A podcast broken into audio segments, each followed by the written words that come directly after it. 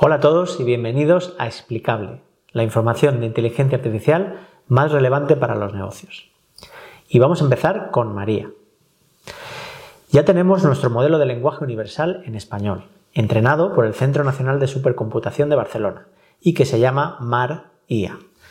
¿Para qué sirve un modelo de lenguaje de estas características? Pues es capaz de generar texto como respuesta a una tarea que podemos definir a partir de un contexto. Por ejemplo, podemos hacer que complete el capítulo de una novela, que responda a cualquier pregunta abierta o que resuma las opiniones de mis clientes. Este modelo no es comparable en tamaño y suponemos que tampoco en prestaciones a los modelos en inglés o en chino más famosos, como GPT-3, pero es un buen comienzo y está accesible para todos en el repositorio de modelos Hugging Face. Lo más interesante de esta noticia es, sin duda, la creación de un conjunto de datos de 570 gigas construido específicamente para entrenar este tipo de modelos de lenguaje masivos. Para obtener este conjunto de datos, han partido de nada menos que 59 terabytes de datos de la Biblioteca Nacional de España. En este proyecto, el valor está claramente en la limpieza y filtrado de datos, como indica Asier Gutiérrez, uno de los científicos responsables de este proyecto, en una publicación que hizo en LinkedIn. No nos consta que este conjunto de datos tan valioso esté disponible con fines de investigación o comerciales. Siendo el español uno de los idiomas más hablados del mundo, ya era hora que alguien apostara por la creación de estos modelos de lenguaje en español. Y esperamos que este proyecto siga avanzando para estar a la altura de los que ya existen para el inglés y el chino. Desde el Instituto de Inteligencia Artificial lo seguiremos muy de cerca.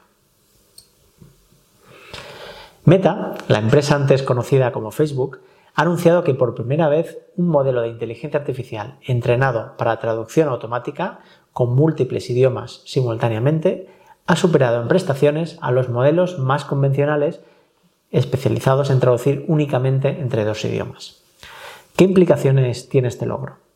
En primer lugar, es una base importante, ya que nos permite traducir entre idiomas de los que no tenemos mucho texto previamente traducido.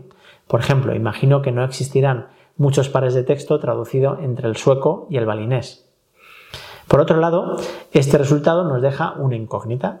Muchas veces habremos oído como una vez una persona aprende bien un segundo idioma, el tercero es más fácil de aprender y el cuarto aún más.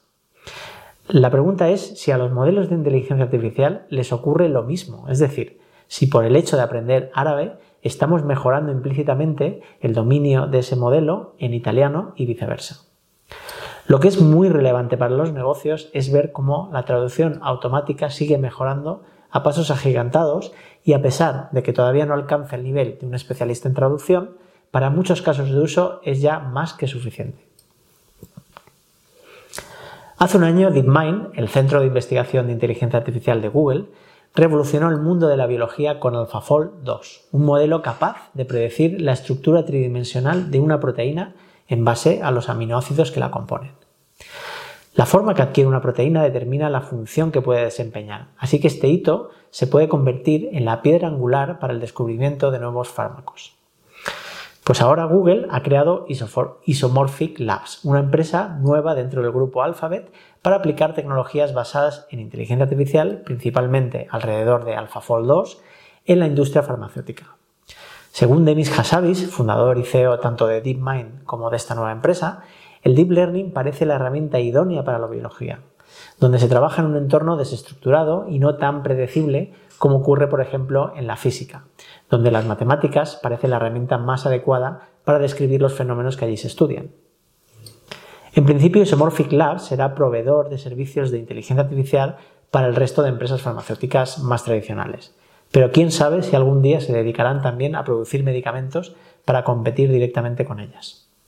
De momento, está buscando expertos en inteligencia artificial, biología, química, biofísica y también programadores para crear un equipo multidisciplinar.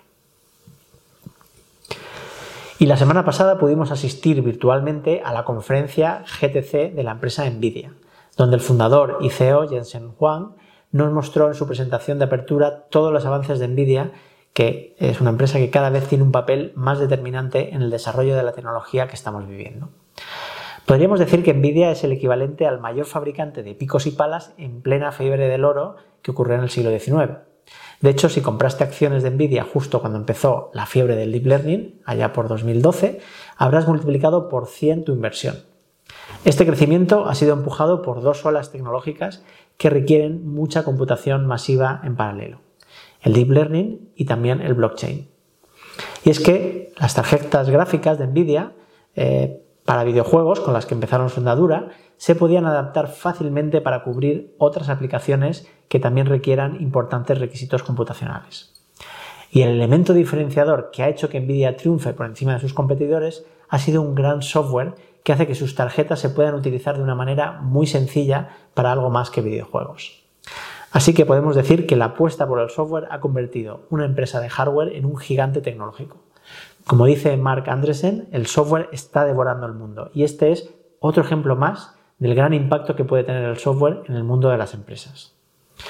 Las novedades de esta edición realmente son pocas con respecto a la GTC que ocurrió en abril de este mismo año, que sí que nos dejó a todos boquiabiertos ante el gran número de nuevas tecnologías que allí anunciaron.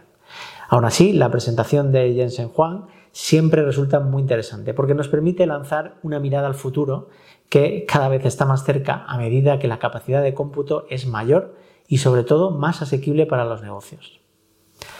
Nos vemos en el próximo episodio. Mientras tanto, seguir aprendiendo.